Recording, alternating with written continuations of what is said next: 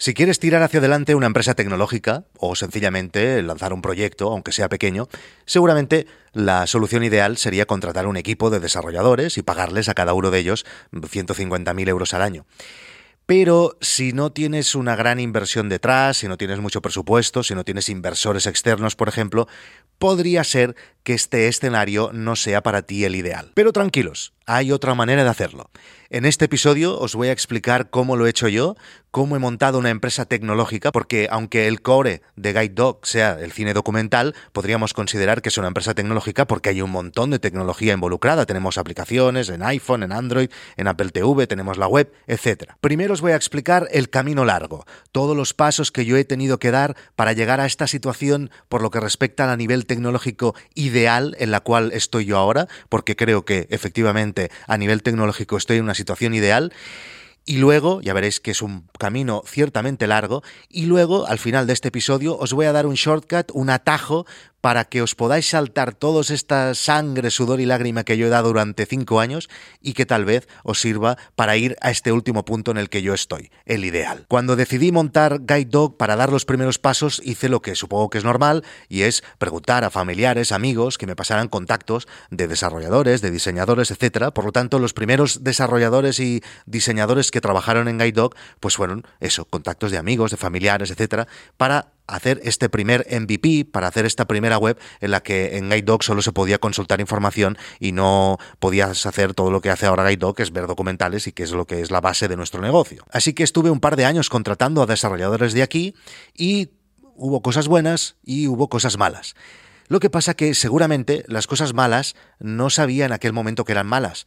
Lo he descubierto ahora que estoy en esta situación, como os he dicho, ideal. Enseguida voy a llegar ahí. En aquel momento no tenía la intención de mm, contratar desarrolladores de otros países, no había pensado en eso y seguramente no debía de saber ni que eso era posible. Y todo vino casi por casualidad. Lo que hice es lo siguiente. Un día tenía que desarrollar un pequeño proyecto dentro de Gaidog, que era algo más bien paralelo, que no afectaba al desarrollo en conjunto de Gaidog, y pensé en la posibilidad, porque los desarrolladores de aquel momento no podían asumirlo, y pensé en la posibilidad de investigar en estas plataformas que te permiten contratar developers externos, developers de otros países del mundo. Yo conocía Fiverr en aquel momento porque lo había utilizado para subcontratar algunas tareas, pequeñas tareas de diseño, pero quería buscar algo como un poco más profesional y donde encontrarme developers más top, por así decirlo. Estuve investigando un montón y al final topé con Freelancer, que es esta web que estáis viendo, si estáis viendo el vídeo en YouTube. En aquel momento yo creo que no era muy conocida, ahora ellos mismos dicen de su propia plataforma que es la más grande, que es la que tienen más developers y la que tienen más proyectos, podría ser. Yo estoy muy contento con esta plataforma, ahora os explicaré cómo lo hice. Freelancer funciona de la siguiente manera. Tú te registras como un usuario que quiere hacer la contratación y posteas un proyecto. Por ejemplo, una aplicación de lista de tareas Ideaca. Os aconsejo un montón que os embarquéis a hacer una lista de tareas. No las hay casi. Eh, os lo aconsejo un montón. Bueno, esto solo como un ejemplo. Entonces dices, yo necesito un developer mm, que esté especializado en iOS, por ejemplo, porque voy a hacer una aplicación de lista de tareas. Y explicas cómo va a ser esta lista de tareas, en qué tiempos quieres que esté hecha, etc. Y entonces esto esta oferta de trabajo la reciben los developers que están apuntados en aquel sector concreto que tú estás buscando, reciben este proyecto y entonces comienzas a recibir ofertas de desarrolladores que están dispuestos a hacer el trabajo que tú estás pidiendo y te dan un precio. Ahí miras todas las ofertas que te hacen, comienzas a hablar con ellos, ellos te hacen algunas preguntas y tú eliges con cuál quieres trabajar. En este punto vienen la mayoría de las dudas que mucha de la gente me pregunta cuando hablamos de este tema. Y es, pero a ver, ¿cómo voy a saber si el developer es bueno o no? ¿Cómo voy a saber si es buena persona o no? ¿Cómo voy a saber si me va a timar o no? ¿Cómo voy a saber si eh, me voy a entender con él o no? ¿Cómo voy a saber si le voy a pagar y se va y va a huir con el dinero y me va a dejar sin el trabajo hecho? Bien, sobre esta última pregunta es sencillo porque Freelancer mismo te soluciona este problema. Tú en freelancers lo que haces es subes el dinero que cuesta ese proyecto, por ejemplo, te piden mil euros para, por dar un ejemplo. Vale más, ¿eh? una aplicación de iOS, pero te dicen mil euros, para poner un ejemplo. Subes los mil euros, esos mil euros se quedan en freelancer y entonces con el desarrollador tú defines unos milestones, unas metas, y a medida que se van cumpliendo todas aquellas cosas que tú le has pedido al desarrollador, tú vas liberando ese dinero y pasan a su cuenta. Por lo tanto, hasta que el proyecto no está finalizado del todo y tú estás ciertamente contento con aquel trabajo que ha hecho el desarrollador, tú no liberas ese dinero y por lo tanto el dinero no pasa a la cuenta del desarrollador. Hasta ahí parece todo claro, ¿no? yo creo que se acaban bastante los miedos. Y sobre las otras preguntas de si va a ser un buen desarrollador, si me voy a entender con él, si va a ser incluso una buena persona. Bueno, a ver, la respuesta es que es imposible saberlo. Mm, es muy, muy complicado. Y es muy probable que te equivoques al principio.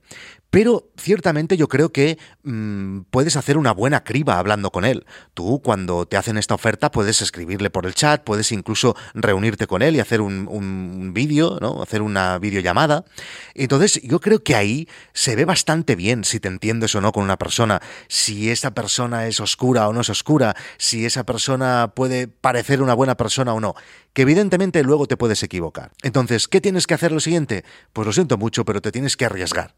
Y siempre que el proyecto sea pequeño, pues no pasa nada. Puede que lo que pierdas, si todo sale mal, sea muy pequeño. Entonces te tienes que arriesgar y mirar y probar si funciona con él. Y enseguida, con cada uno de los pasos que vais dando, trabajando juntos, tú irás viendo si esa persona mm, está bien o no, si, si tienes ganas de seguir trabajando con él o no. O sea, no tiene más. Lo, jodido es lo otro. Lo jodido sí que sería hacer un contrato con una persona, decirle que le vas a pagar 150.000 euros y luego con todos los pollos que conlleva hacer una contratación de este tipo. Que no digo que está mal, ¿eh? pero aquí estamos hablando de otra cosa, de otro tipo de proyectos. Así que no tienes que tener miedo y tienes que arriesgarte.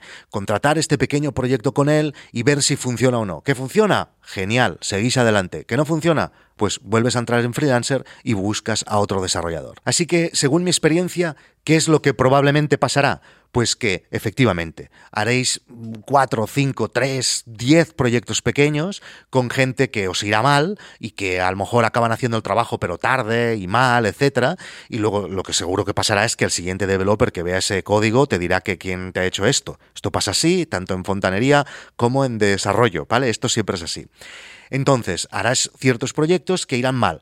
Luego habrá otros que harás y que, bueno, está bien, pero tampoco será para tirar cohetes y decidirás que tal vez es mejor opción seguir probando con nuevos desarrolladores y no seguir trabajando con él. Y lo que es muy poco probable que pase, es muy, muy complicado que esto acabe sucediendo, es que encuentres una maravilla de desarrollador que además sea una buena persona, que además os entendáis y que os acabéis haciendo amigos. Y tengo la suerte de deciros que esto es lo que me ha pasado a mí. Después de años trabajando con desarrolladores de aquí, probando desarrollos en freelancer, con pequeños proyectos, etc., un día encontré unos desarrolladores que me hicieron aquel trabajo de una manera fantástica, que enseguida me entendí con ellos, que vi que eran buenas personas y que hice, pues les subcontracté otra parte del desarrollo de Guide y luego otra, y luego otra, y luego otra, y luego otra, hasta que al final Hitesh, que es la persona de la que os estoy hablando, se encarga de todo el desarrollo de Guide Dog. Hitesh y su empresa y todos sus trabajadores se encargan de los desarrollos de iPhone, de los de iPad, de los de la Apple TV, de la web, y no solo eso, sino cada vez que quiero tirar adelante un desarrollo como la web de No es Asunto Vuestro o como otros proyectos que tengo, Overgroups, etcétera, Nordic Wire, etcétera, todo se lo encargo a ellos, porque son buenas personas y porque me entiendo fantástico con ellos y sobre todo son grandes trabajadores a un precio muy asequible comparado con los desarrollos que te podrían cobrar si trabajaras con gente de aquí. Y ahora mismo Hitesh para mí se ha convertido en un amigo.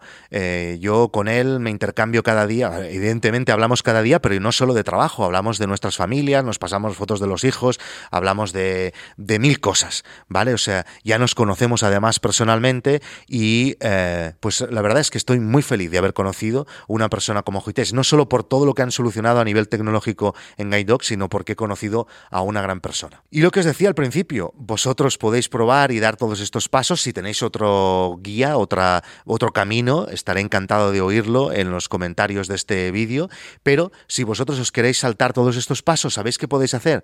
Me escribís un correo a victorcorreal.gmail.com y yo os pongo en contacto con Gites y vosotros os entendéis, le explicáis vuestro proyecto, lo que queréis tirar hacia adelante y él eh, seguro que os atenderá porque están abiertos a nuevos proyectos y os dará un precio y todo lo que vosotros le pidáis. Y por cierto, a raíz del último episodio de No es Asunto Vuestro, algunos de vosotros me habéis animado a que tire adelante el tema de las consultorías, así que ya está disponible en la web. Si creéis que yo os puedo ayudar en algún tema en vuestro emprendimiento o también en cosas de podcasting, de YouTube, de contratación de desarrolladores en el extranjero, de YouTube, ya lo he dicho, sobre contenido, sobre comunidades, etcétera, podéis contratar una consultoría a través de la web de nosasuntovuestro.com.